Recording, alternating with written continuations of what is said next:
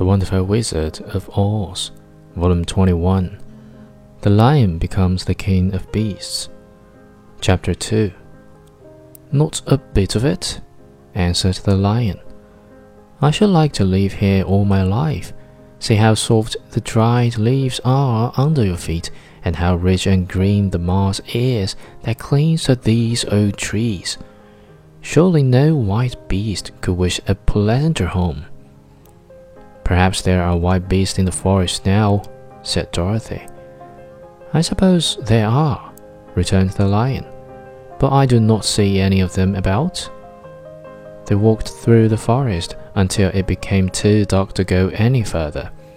Dorothy and Toto and the lion lay down to sleep, while the woodsman and the scarecrow kept watch over them as usual.